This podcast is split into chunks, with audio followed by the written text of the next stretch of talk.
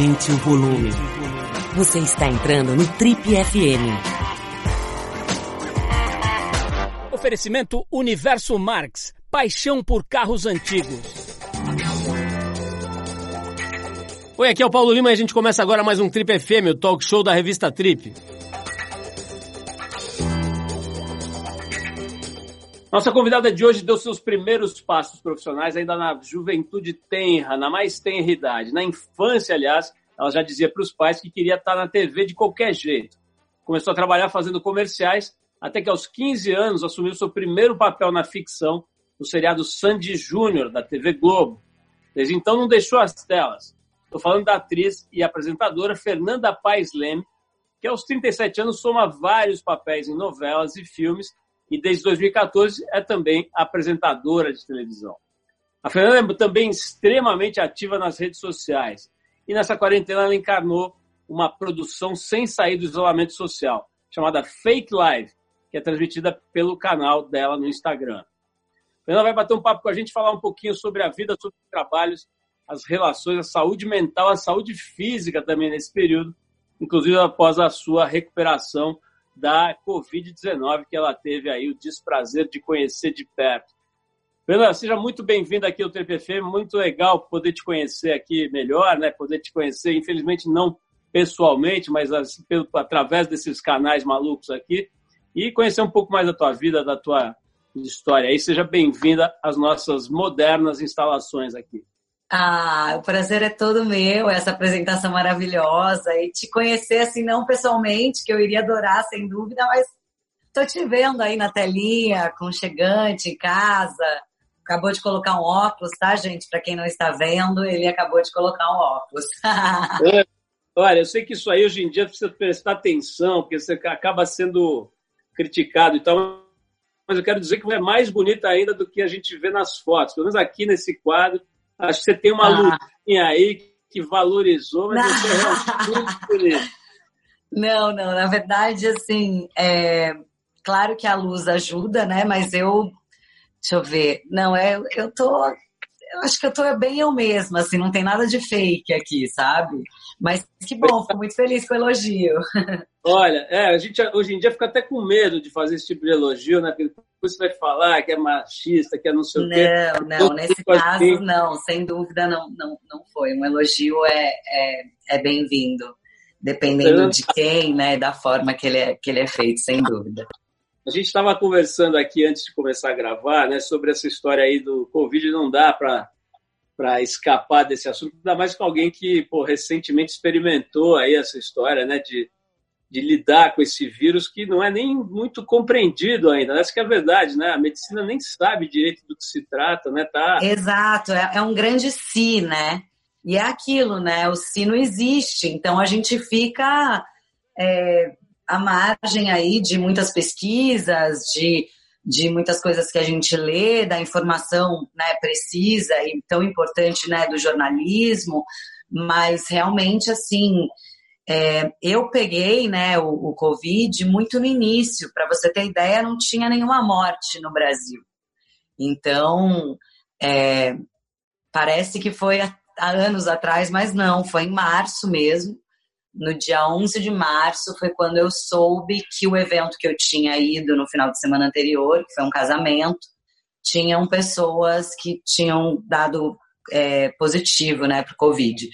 Então, eu, obviamente, logo iniciei uma quarentena voluntária antes de fazer o teste. Então, dia 11 de março, eu comecei a minha quarentena. Dia 15, dois dias depois, eu consegui fazer o teste. E um dia depois, eu soube do resultado positivo.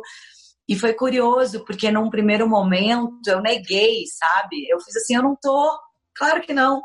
Lógico que não eu tô bem, porque eu, é, eu tava um pouco assintomática nesse primeiro momento. E depois os sintomas começaram a aparecer. Eu tive febre, tive muita tosse, é, muito cansaço.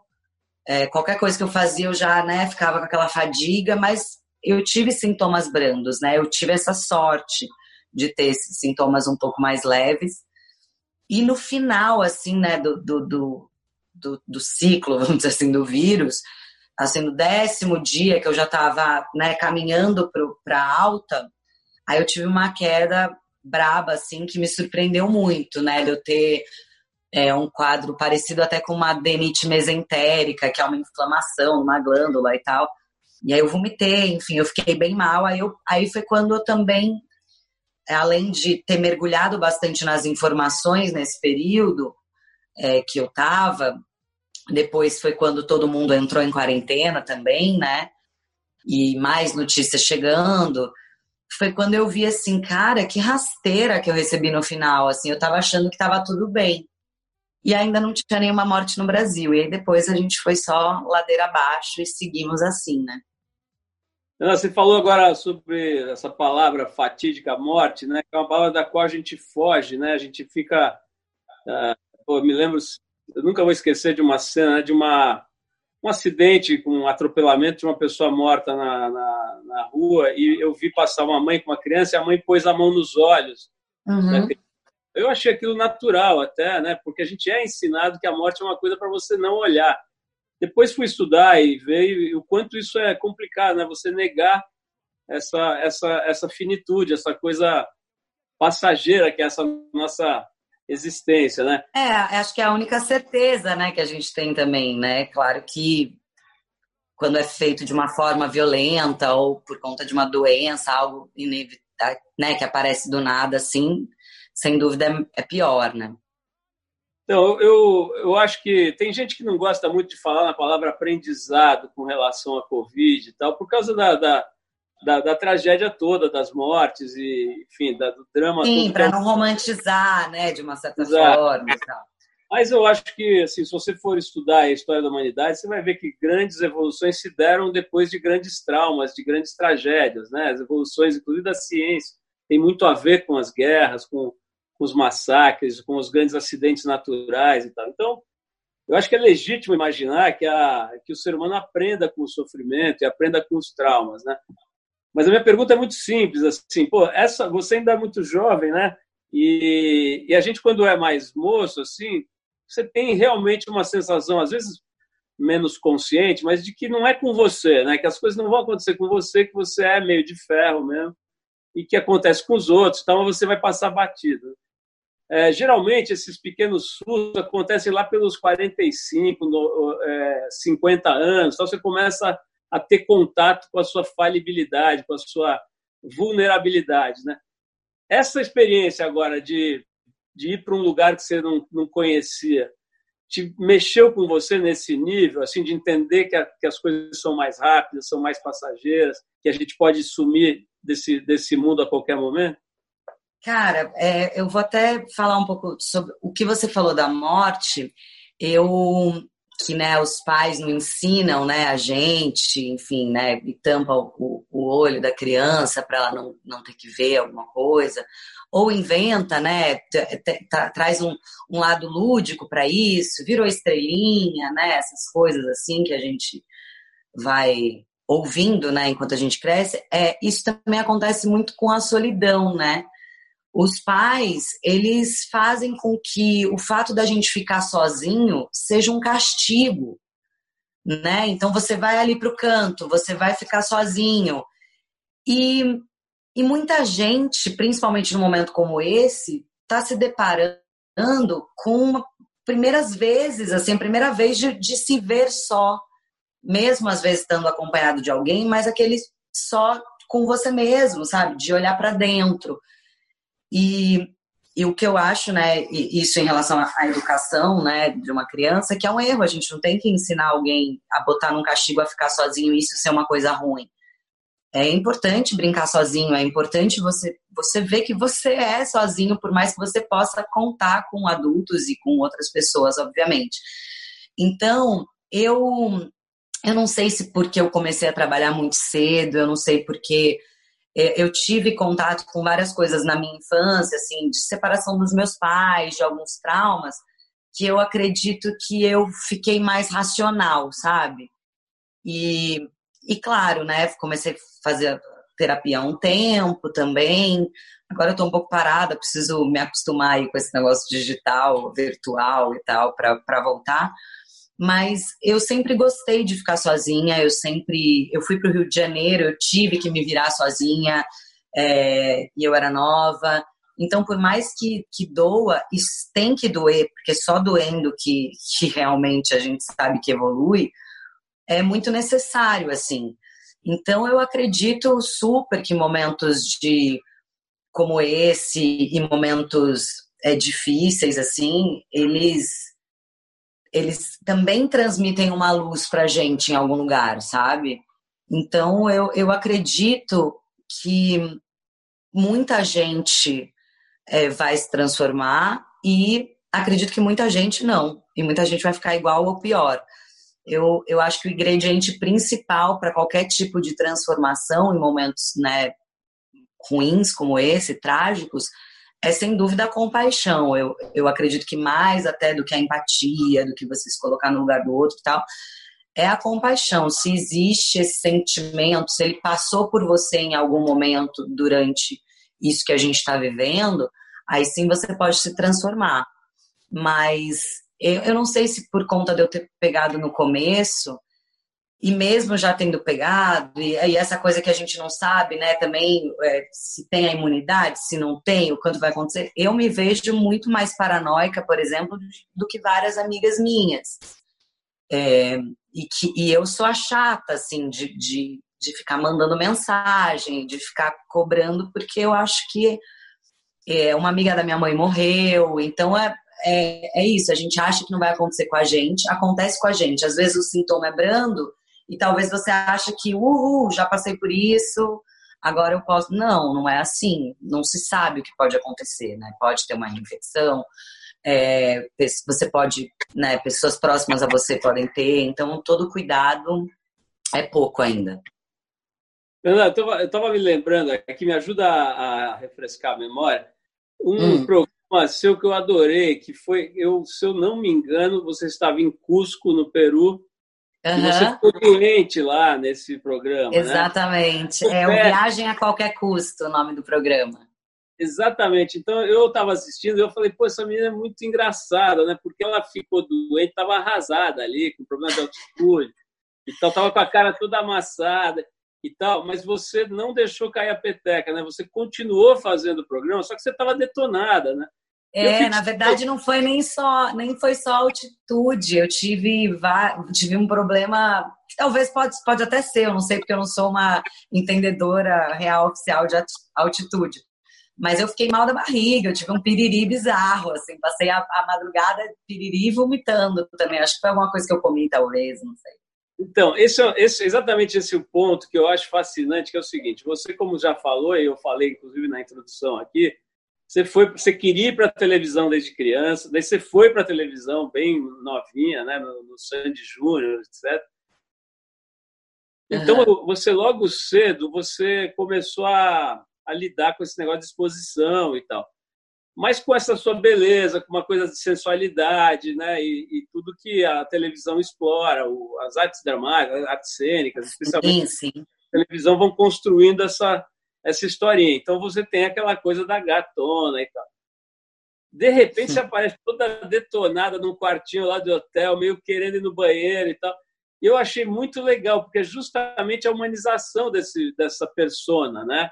E eu gosto explorar isso. Eu queria que você falasse um pouco, dizer, muitas, eu acho que muitas outras meninas como você, enfim, atrizes e profissionais que lidam com a beleza, com essa estética, com a coisa do corpo e tal, ficariam muito incomodadas de exibir a própria, os próprios a imperfeição humana, né? E eu, eu achei que você estava, não, é, não vou dizer que estava curtindo, mas você estava levando com muita naturalidade aquilo, né? Eu achei é, eu... curioso. Eu, eu, eu sempre fui muito espontânea, assim, desde pequena, é, e pouquíssimo vaidosa. É, a vaidade, ela foi vindo, é, fui descobrindo ela, ela foi aparecendo para mim por conta da profissão mesmo, assim. Primeiro de uma forma mais ingênua, no sentido de que quando eu gravava o seriado da Sandy dos 15 anos, eu fazia a patricinha da série. Eu era a gatinha, a riquinha, que fazia escova no cabelo e tal, estava sempre impecável de roupa. Só que eu, Fernanda, na vida real, eu era uma maloqueira eu usava calça larga, estava Raimundos, sabe assim, eu usava gorro, eu eu não lavava a cabeça. Eles até tiveram que colocar um lavatório no camarim lá de onde a gente gravava o seriado, que era um colégio de verdade, porque eu chegava com o cabelo ceboso, sabe? Então, eu sempre fui uma, uma pessoa, uma mulher, uma menina, né, na época, desencanada. A vaidade, ela veio aparecendo para mim porque às vezes eu saía da gravação, ia pro forró, ia pro bar, ou ia para algum lugar, e aí eu via que eu, tava, eu fazia um pouco mais de sucesso, sabe? E, e aí eu passei a ter, mas uma frase que eu cresci ouvindo minha mãe falar e que ela falaria, inclusive hoje, é bota um brinquinho na orelha, ó, que eu não botei um brinquinho, tá vendo? Ela falava isso, você não coloca um brinquinho, menina. Então eu sempre, eu não tinha essa vaidade. Quando começou, eu comecei a trabalhar, é claro que eu né, trabalhei com mulheres lindas, grandes estrelas, meninas, mulheres que saíam na capa de revista enquanto eu estava ali, né, começando e tal. Eu achava aquilo curioso, mas eu sempre fui muito observadora, assim. E esse lance do ego é óbvio que todo mundo tem, mas eu nunca, eu nunca fui de alimentar muito meu, sabe? Eu sempre fui muito pé no chão e eu acho que também a, a, o fato de ter trabalhado pela primeira vez com a Sandy com o Júnior, que são muito humildes, são né, de uma criação incrível, assim, e que não é brincadeira, não é fachada, não é nada disso, é real, oficial. Isso também foi uma escola, assim, para mim, porque eu fiquei quatro anos ali ao lado deles na série. Então, nem que eu quisesse me achar e surtar com alguns sucessos que, que a gente estava fazendo, que a gente fez muito, é, tinha espaço para isso, sabe? Porque imagina, as maiores estrelas da série estão ali sendo né, legais e sendo humildes. E depois, obviamente, quando eu mudei para o Rio de Janeiro, aí já trabalhando no Projac, eu tive né, esse contato mesmo com outro tipo de estrela, né, outro tipo de, de vaidade. E que eu nunca admirei coisas assim do tipo, né, de você fazer, né, para ter algumas atitudes para passar por cima de outras pessoas ou para parecer mais ou querer estar tá sempre bonita. Eu nunca fui a vaidosa da maquiagem, eu nunca gostei de estar tá em cena e a maquiadora, coitada ali, fazendo o trabalho dela, vindo me retocar. Eu, ai, não precisa, do tipo, dessa estética perfeita, assim, eu nunca fui fã dela, mesmo.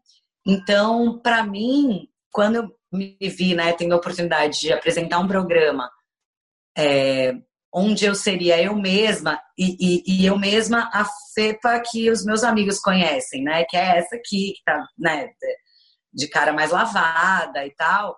Eu amei, porque eu já tinha apresentado outros programas onde tinha montação, que eu gosto da montação também, eu me divirto, eu aprendi a gostar. Eu aprendi a transformar esse momento de ir numa premiação, ou apresentar um prêmio, ou apresentar um programa de música que eu tenho que estar montada eu aprendi a fazer com que isso né, seja diver... levar para um lado divertido, assim.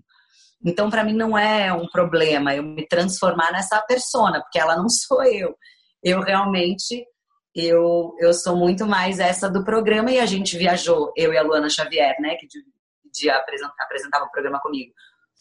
A, a gente viajou, não tinha maquiador, não tinha absolutamente nada, era a gente, uma equipe super pequena, viajando pela América Latina, onde em um programa uma top, né, tinha uma grana alta para curtir, e no outro programa a outra tava com a grana mais curta.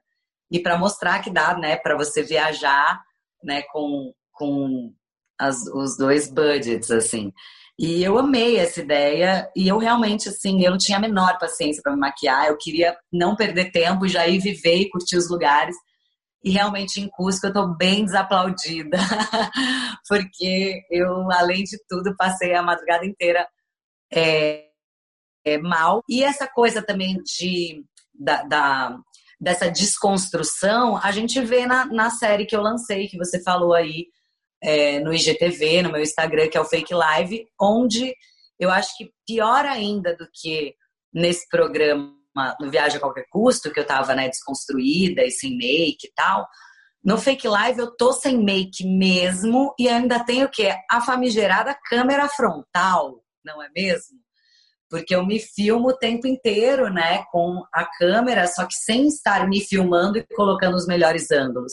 É como se a câmera fosse o, o, como se o celular na minha mão tivesse aberto, né? Como se tivesse alguém ali me observando pela por essa câmera que a gente está aqui. Então, esses ângulos, eu falei, acho que depois desse projeto, talvez eu realmente não encontre ninguém, viu, meu filho? uh, Fernanda, em 2011, né, nove anos atrás, você deu uma entrevista para a TPM e a repórter Sim, falava... eu amo essa capa, eu amo essa capa. Minha, minha a entrevista e a capa de revista é uma das minhas preferidas. Pô, que legal, vamos saber.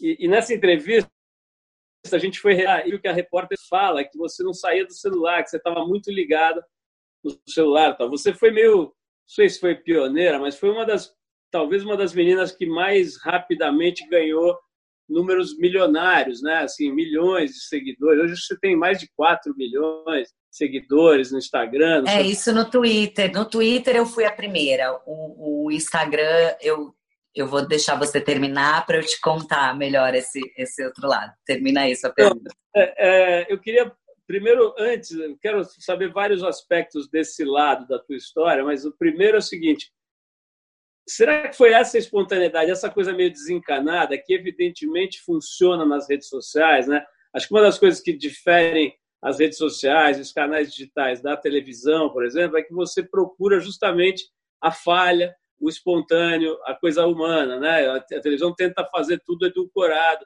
tudo meio perfeitinho. Você acha que foi um pouco isso? Você tem essa tua coisa meio desencanada, meio despachada que gerou esse esse salto de audiência logo no início?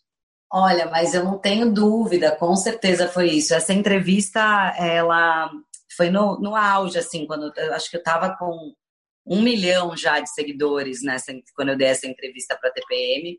Eu fui a primeira atriz a ter Twitter no Brasil. É a Júlia Faria, amiga minha, que na época também era bem ligada em rede social, ela tinha ido morar fora e tal. Ela falou: Cara, você tem que fazer esse Twitter. E aí a gente fez, e de repente eu viciei viciei vários amigos. Eu comecei, eu andava na Globo falando para as pessoas, que eu estava fazendo novela na época, eu falava para as pessoas, tem que ter Twitter. Eu ficava na praça de alimentação criando Twitter para as pessoas. Eu tinha que ser ganhar uma grana do Twitter, inclusive, eu acho que estão me devendo essa porcentagem. E eu então foi uma época assim que realmente assim, sem falsa modéstia, eu era meio dona assim, sabe? As pessoas quase que pediam uma permissão. Todo mundo queria ser meio que meu amigo ali interagir comigo para ganhar seguidor. Me pediam, na época tinha uma coisa que chamava Follow Friday, que era para indicar pessoas para serem seguidas na rede. Então eu recebia dos meus amigos uma enxurrada de mensagens pedindo, me indica, me indica, né, da galera chegando. E realmente o que aconteceu, o curioso, foi justamente isso que você falou. Ali eu era super espontânea, eu comentava o que passava na TV, eu comentava principalmente esportes.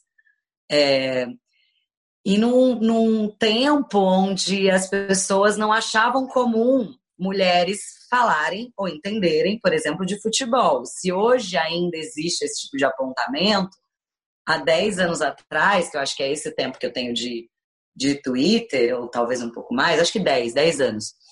É, isso não. Isso era menos, né, ainda. E eu comentava os jogos do São Paulo, eu comentava o jogo de qualquer jogo que passava, eu comentava no Twitter. Então isso me fez assim ganhar muitos seguidores, assim. As pessoas ficaram muito, ficaram muito entusiasmadas e também espantadas assim com isso. Eu falei, gente, eu sou de uma família de jornalista esportivo. Meu pai é o Álvaro José, meu avô também, que é comentarista esportivo da Band, né? Trabalhou na Band durante o tempo com o Luciano do Vale, no auge né, da, do, da Bandeirantes, o canal do esporte. Então eu cresci nesse meio. Então, além de, de, de ouvir, eu também né, passei a gostar. E antes de. E quando eu fiz até aula de vôlei e tal, fui federada em vôlei, eu tentei uma carreira de atleta, mas não deu certo.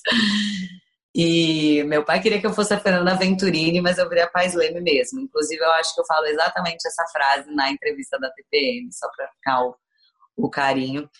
E, e é isso, assim, acho que as redes sociais, quanto mais você é de verdade, quanto mais você é espontânea, quanto mais as coisas vêm naturalmente, é, é, é maior o, a probabilidade de existir uma identificação. Porque foi um, existia um tempo onde os atores eles não podiam fazer tantos jabás, tantas presenças, tantas coisas para não desconstruir, para eles não serem vistos como pessoas físicas. Desculpa, né? Que era melhor eles ficarem é, era mais admirado até pelo diretor, pelo autor, o, ator que era mais reservado. É, e hoje em dia a gente vê assim pessoas sendo escaladas por causa de quantidade de número de seguidor. Então o jogo virou, sabe? É, isso não é ruim nem é bom. A gente não está julgando nada disso, mas e você vê atores também, né, super cults e consagrados assim, também nas redes sociais e também se expondo. E então é, não tem como ignorar o poder da internet, o poder de algumas redes sociais. Como no Twitter eu explodi muito, quando surgiu o Instagram, que eu acho que foi um ou dois anos depois, eu não lembro direito, assim que eu fiz o Instagram, eu em uns cinco minutos eu tinha mais de 20 mil seguidores. Aí eu me assustei. Porque eu tenho muito esses dois lados, assim. Eu tenho uma coisa de. Eu não sei, eu sou geminiana, então eu vou sempre ter vários lados, mas assim, é, eu tenho um lado meu que eu gosto de ser reservado, sabe? As pessoas não conhecem muito a minha vida pessoal, os meus namorados, eu não exponho tanto, assim, por mais que eu seja uma pessoa tão ativa nas redes. E, e eu acredito que eu tenho encontrado esse equilíbrio, sabe?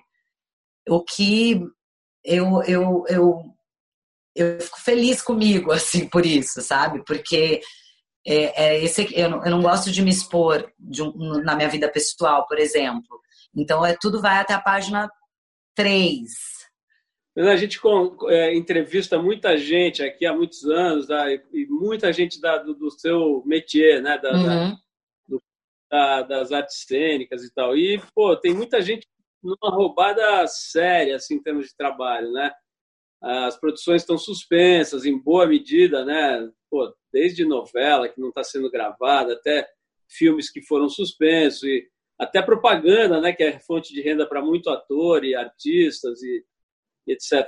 É, como é que está sendo esse aspecto? Dizer, com a, as redes sociais você consegue ter uma renda que te supre essa diminuição do trabalho, vamos dizer assim, normal que tinha antes? Sim, é o teatro também, né? Que infelizmente, teatro. né? Provavelmente vai ser o último que vai voltar.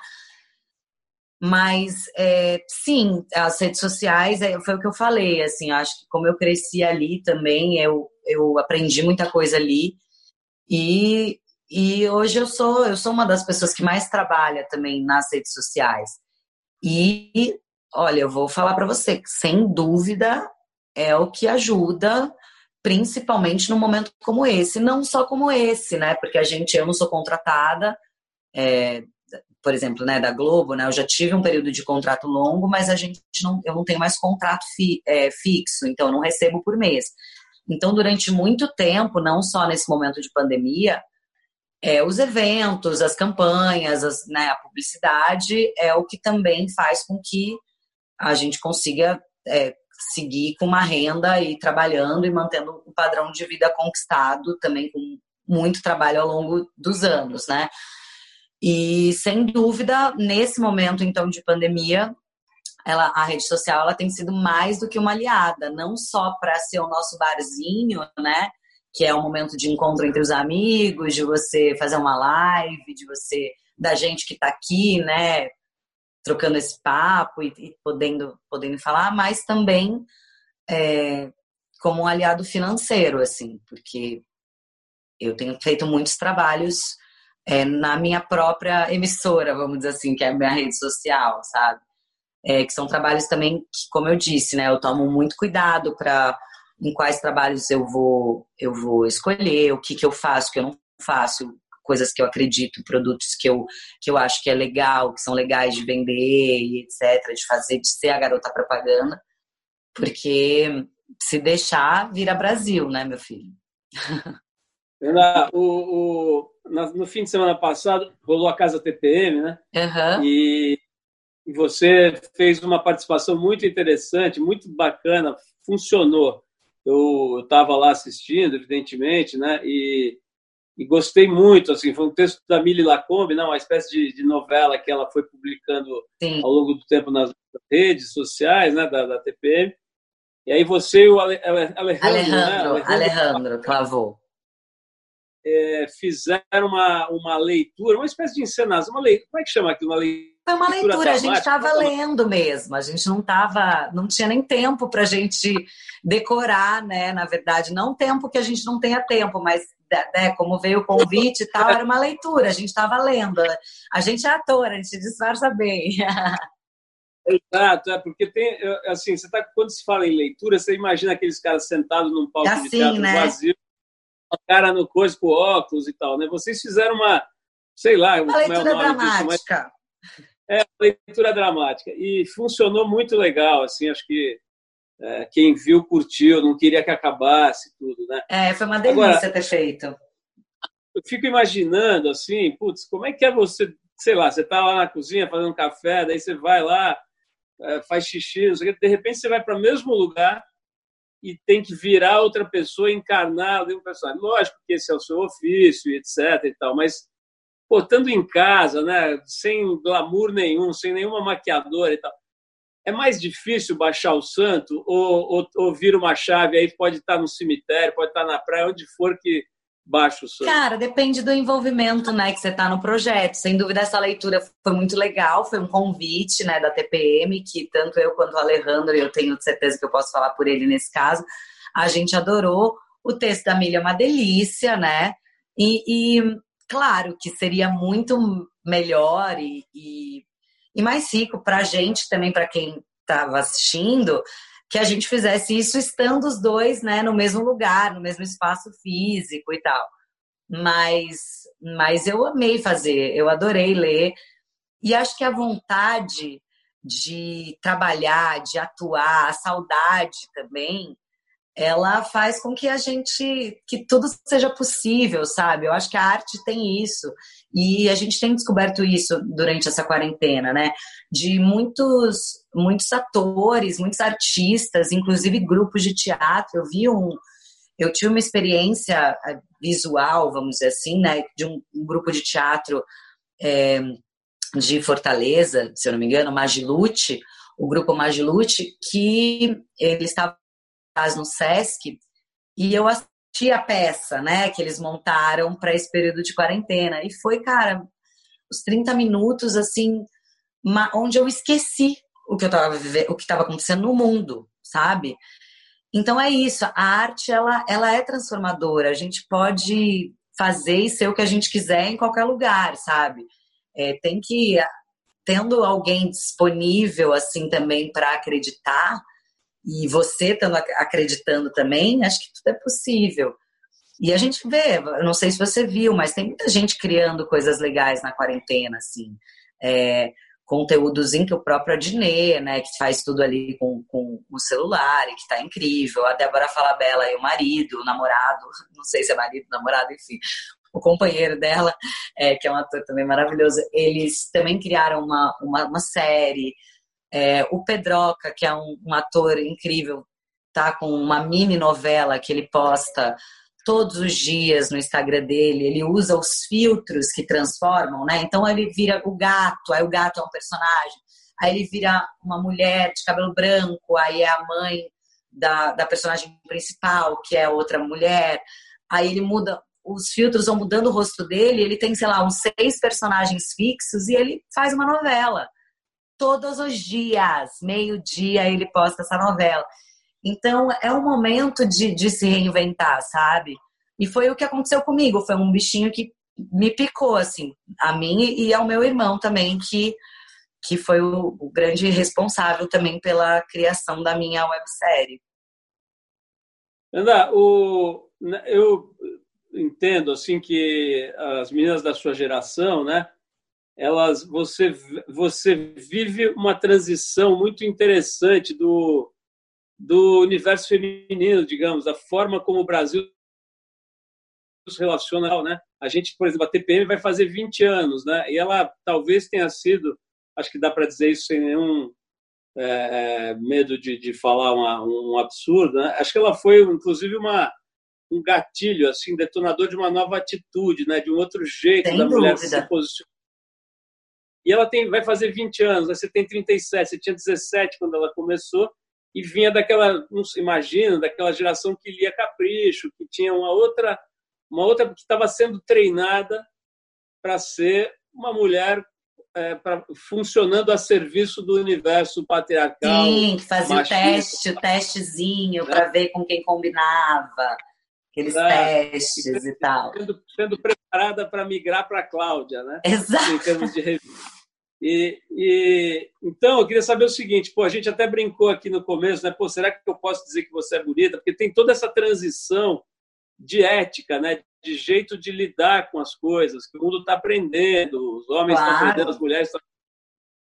Enfim, todo mundo aprendendo a lidar com uma transição gigantesca, talvez a mais E, e acho. gigantesca e necessária, né, também. fundamental, né? Que ainda está no começo, enfim.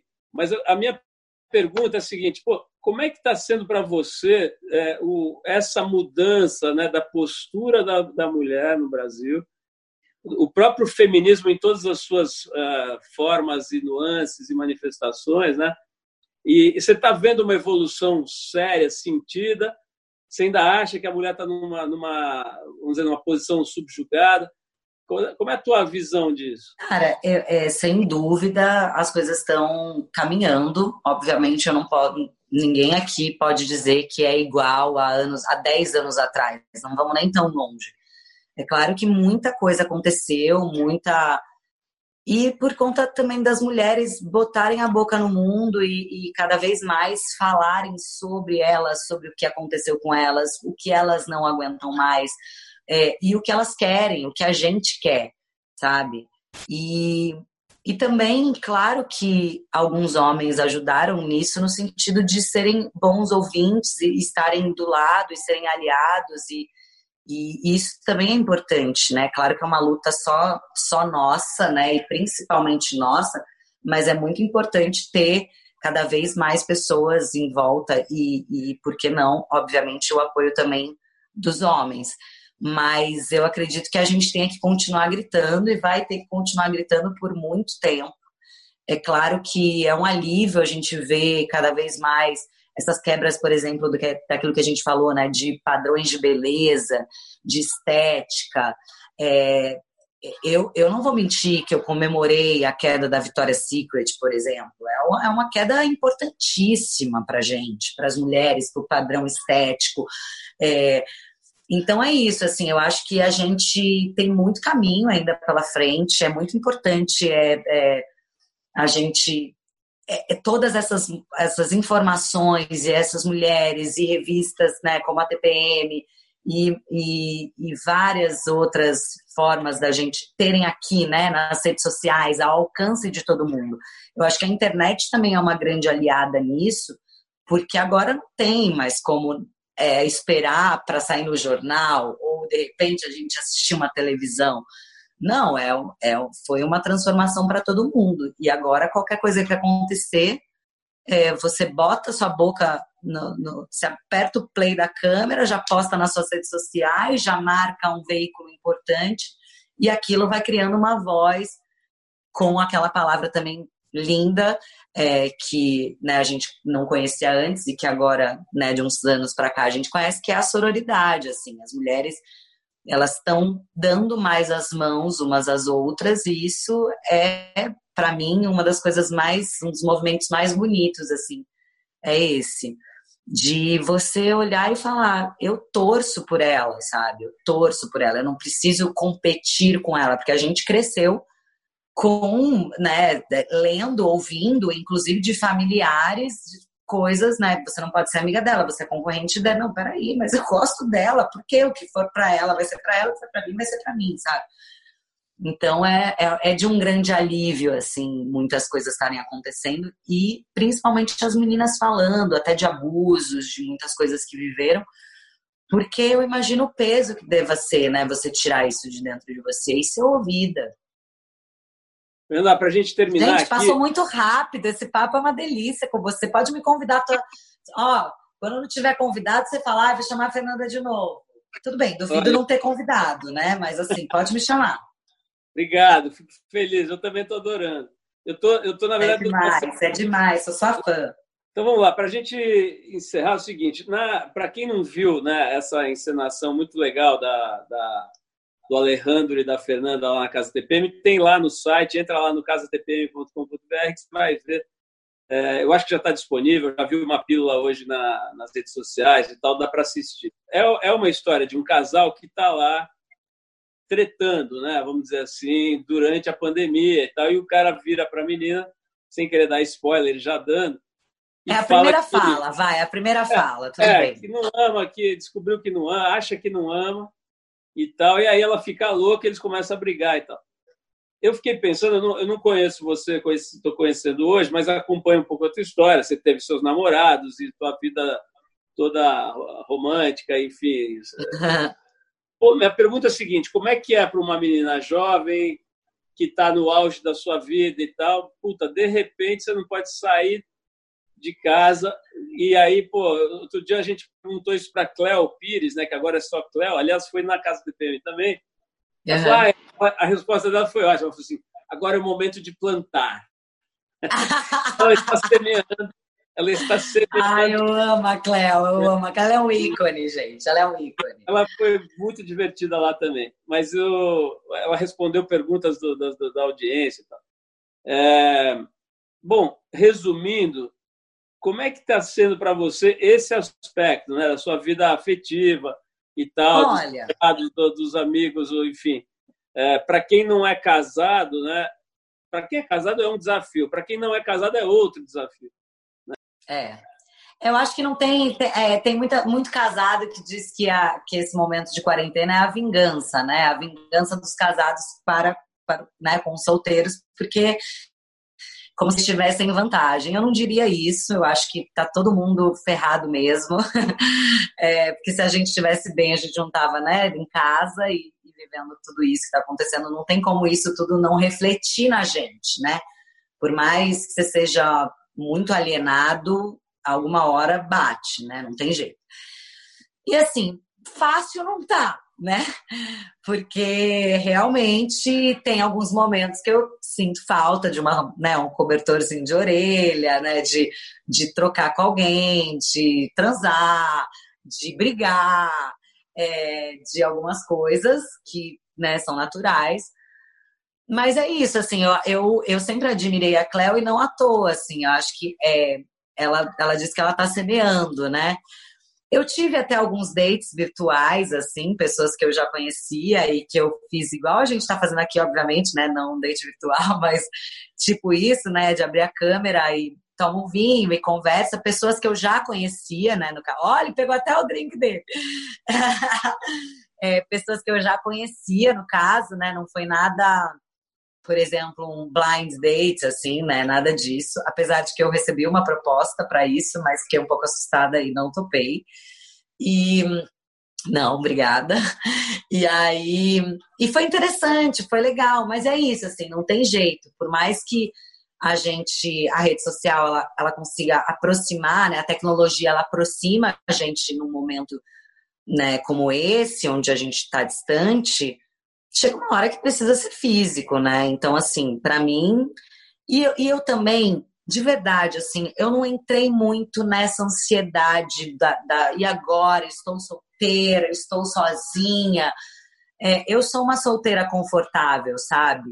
Que é diferente de ser uma solteira convicta. Eu sou uma solteira confortável, eu, eu amo a minha companhia é, eu me conheço, eu me investigo, então acho que talvez por isso que eu seja, inclusive, solteira. é, porque não, não aceito qualquer, qualquer pessoa que vai vir, sabe? E, e realmente tem muito boy lixo. Eu vou fazer essa reclamação. É, tem muito boy lixo. Então é, é, é difícil. Então eu resolvi é, deixar essa ansiedade da solteirice e também não só uma ansiedade, mas é claro que ainda existe, né, essa pressão. Imagina uma mulher de 37 anos que não casou, que não tem filhos. É, e essa pressão também é uma, uma, coisa que eu já passei, que eu ainda passo, que eu sofro de inclusive até da minha própria mãe, muitas vezes, é, essa cobrança. E que eu né, lido principalmente com ela, obviamente, é minha mãe, né, da melhor forma possível.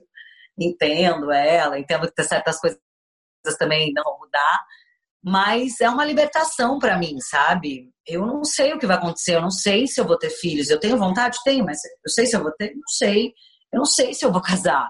Então, e tudo bem, sabe? Porque onde está escrito que essas coisas têm que acontecer? Que, que horas? Eu tenho vontade de ter um parceiro, obviamente que eu tenho, eu gosto de estar com alguém, eu gosto da troca. É, quando eu tô com alguém, eu, eu, eu sei aonde eu cresço. Não significa que quando eu não tô com ninguém eu não cresço, eu cresço pro, em outras coisas. Mas eu desencanei desse lado todo e eu resolvi que tudo bem eu querer ficar sem fazer nada em casa, tudo bem eu ficar vendo um monte de série, tudo bem eu ficar é, comendo. E aí chegou um momento que foi é, um momento de encontro com o meu irmão, que foi quando eu vim para São Paulo, depois, né, quando eu me, me curei do, do corona. E eu falei exatamente para ele, eu, assim, eu queria produzir alguma coisa minha, mas eu também, ai, mas não sei, ao mesmo tempo também não tô com vontade de fazer nada. Sabe, assim, bem louca. E aí ele veio com a ideia da minha websérie, da Fake Live, que tá lá no meu GTV. E a gente está se divertindo, a gente ainda está gravando. Os episódios, os episódios saem toda sexta-feira, meio de meio. São nove episódios. E, e é isso, assim, isso também é, me pegou num outro lado, né? Eu, eu faço a direção de fotografia, meu irmão dirige, meu irmão é roteirista, é uma criação nossa. Aí o editor edita remotamente, então virou um trabalho, sabe? Eu virei, eu sou produtora executiva, então é um projeto nosso. E no momento que a gente viu isso também como uma forma de criar e uma válvula de escape e o primeiro vídeo bateu 1 milhão e 200 mil views, o segundo já bateu 1 milhão, então as pessoas também estão gostando e está tá, tá sendo muito legal, tá? A gente está é, a gente está feliz com isso, sabe? Se em algum lugar a gente tirou uma coisa boa, talvez, né, desse momento né, em casa que a gente está vivendo, esse momento pandêmico, né, tirando toda a parte ruim que a gente já sabe, é, essa conexão assim com a, com a minha família e principalmente com o meu irmão, que é uma pessoa que chama Alexandre Paz Leme, é, é uma pessoa que eu admiro muito. A gente está criando uma coisa juntos, assim, fazendo uma série também inovadora, diferente e tal. Tem sido um grande alívio, assim, para um momento tão difícil. O, o Fernando, é incrível, né? Só, esses números de audiência, assim, é, e, e, e, essa autonomia, né? Você fazer tudo dentro de casa tem um lado mágico também, bem legal, né? Agora deixa eu te falar uma, uma, coisa aqui para fechar. É, além do, da tua participação e da, das outras coisas muito legais que teve lá na, na Casa TT, teve uma outra colega sua, falei da Cleo, teve uma outra colega sua, mais velha um pouco, que foi brilhante. Ela fez um quadro que a gente chama de chutando balde, que gente, ela recebe um balde de perguntas, né? Ela vai tirando as perguntas e vai lendo. Que é a Cláudia Raia, que é uma figura muito engraçada. É outro ícone, né? A Cláudia Raia é um monumento, ela é, é um acontecimento, ela não é uma mulher. É, ela é uma inauguração, né? E, Exato. E ela, e ela tem uma coisa que é um humor muito espontâneo e que denota inteligência. Ela tem uma inteligência muito aguçada, assim. E, e, e não é a percepção, as pessoas percebem ela como essa coisa exuberante, dançarina, Sim, gostosona, é, gostosona e tal. Mas ela tem uma inteligência muito interessante. Bom, enfim, mas uma certa altura lá, eu até recomendo que as pessoas vão lá no site para ver também esse quadro, aí o Chutando Balde com a Cláudia Rádio, que é, que é hilário mas numa das passagens ela se define. Talvez eu, eu não lembre exatamente a segunda palavra, mas a primeira eu jamais esquecerei. Eu acho que ela se define como uma transarina maluca. Que, que depois ela explicou que é uma mulher que adora sexo, que precisa de sexo. Ela falou da, da questão da, da. Como é que chama? Da. da pô, é, agora me escapou a palavra é, da menopausa, né, do sexo ah, sim, sim. depois da menopausa, durante a menopausa, falou de uma forma brilhante, assim, brilhante e tal. Mas tudo isso para dizer o seguinte: imagina que por, por razões, enfim, de saúde pública, sanitárias, a gente tenha que fazer essa, essa pandemia por mais oito meses e meio. esse aspecto sexual, você vai enlouquecer, você vai sair correndo ou vai, vai levar tranquilamente? Cara, assim, é, graças ao meu vibrador, eu não vou sair correndo. Eu vou continuar em casa.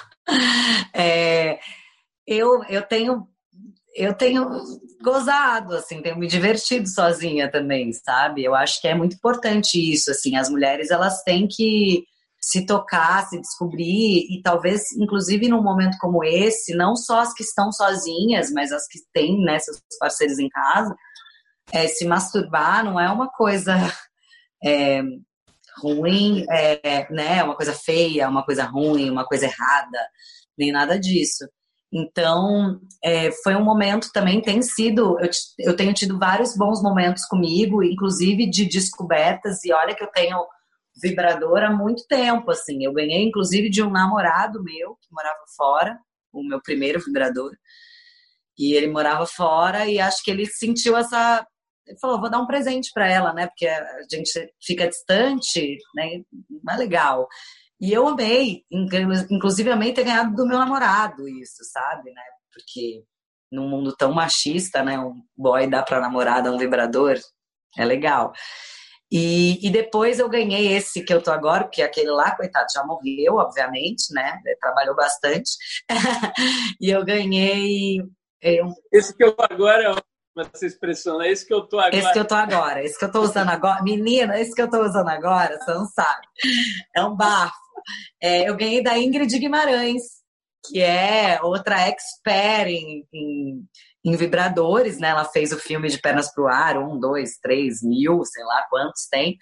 E aí ela mandou um kit, né, de promocional do filme. Eu nunca fiquei, fui tão feliz em divulgar alguma coisa para uma amiga. Claro que eu não estava usando no momento né, da divulgação, mas, mas ele é sensacional. Ele é um sugador de clitóris eu recomendo a todos e a todas, casados, solteiras, enfim. É, ele, então, assim, se essa pandemia seguir, eu estou muito bem acompanhada. E também nada que talvez, né, se eu conhecer alguém virtualmente, você pede para a pessoa fazer o teste, ficar 14 dias dentro de casa, sem sair, você também faz a mesma coisa. E aí pode se encontrar. Eu tenho amigas que começaram a namorar nessa quarentena dessa forma super seguras e estão com um novo amor, um amor pandêmico, que é um amor que eu imagino que deva ser bom, porque o começo sempre é bom. E aí, quarentenado, né, deve ser legal. Ana, já, já que você está sendo tão generosa assim de compartilhar esse, essas dicas aí, é, eu, eu fico à vontade porque eu acho que, enfim, uma das nossas funções aqui é educativa. Assim, como é que é morfologicamente um sugador de clitóris. Imagina se ele estivesse aqui, eu ia falar, será que ele tá aqui? Porque às vezes ele aparece na almofada, ele já tá embaixo, sabe? Tipo, mas ele não tá aqui. Ele, ele, tem uma, ele tem uma cara assim que você possa definir? Não, aqui, ó, meu fone tá aqui, tá? Eu vou pegar meu fone, ele é mais ou menos desse tamanho aqui, ó, dedo, meu dedo aqui, dedo aqui. Ele é um pouquinho arredondado, assim. Aí você pega ele assim, né? Ele é ele não é de, de penetração, né? Ele é, ele é assim. E aí, na, na, na, nessa parte dele, né, que ele tem, ele é redondinho, assim, tipo uma meia-lua, vamos dizer assim, né? Ele é uma meia-lua. E na parte da frente dele aqui, ele tem uma bolinha, tipo assim que eu tô fazendo com a mão, né? Aquele ok, para quem não está vendo. E aqui embaixo, mais ou menos, tem uns 3 centímetros, que é um buraco, é, é tipo o vácuo. E aí no final tem alguma mágica, entendeu? Que quando a gente aperta tem as velocidades e tal, né? Suga leve, suga médio, suga médio para mais, suga muito, entendeu? E aí ele dá uma, um sugadê, meu filho. É assim. É assim que o prazer eu, acontece. Eu não esperava sair desse programa de forma tão elucidativa, assim. Eu acho que por mais que a gente brinque, é realmente super divertido ver a tua espontaneidade, é realmente uma, uma coisa libertadora, assim, né, para as mulheres e tal. Eu, eu vi outro dia uma conversa entre duas mulheres que já estão mais velhas sobre é, esses brinquedos, mais reposições hormonais, coisas desse tipo, como fenômenos de libertação mesmo. Assim, né? Faz parte desse movimento de da mulher sair daquele lugar maluco, né, onde ela foi a força colocada ali. Então, muito legal essa tua generosidade de compartilhar esse ah, imagina, imagina, fiquei à vontade, senti à vontade, sabe? Aí falei. Fernanda, adorei. Também adorei muito. Um beijo. Você ouviu mais uma edição do Trip FM, uma produção da Trip no ar há mais de 35 anos. Direção e apresentação Paulo Lima. Produção Adriana Verani e Juliana Farinha. Roteiro Natália Cariati e edição Ludmila Daer. Quer ouvir outras entrevistas em edições anteriores do programa? É só ir no tripfm.com.br ou procurar pelo Trip FM na plataforma digital em que você costuma ouvir os seus podcasts. Estamos em todas elas, Spotify, Deezer e outras. Semana que vem a gente volta com mais uma conversa boa aqui no Trip FM. Abração e até a próxima!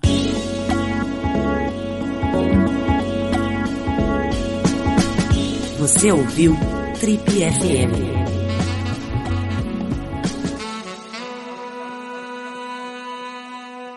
Oferecimento Universo Marx, paixão por carros antigos.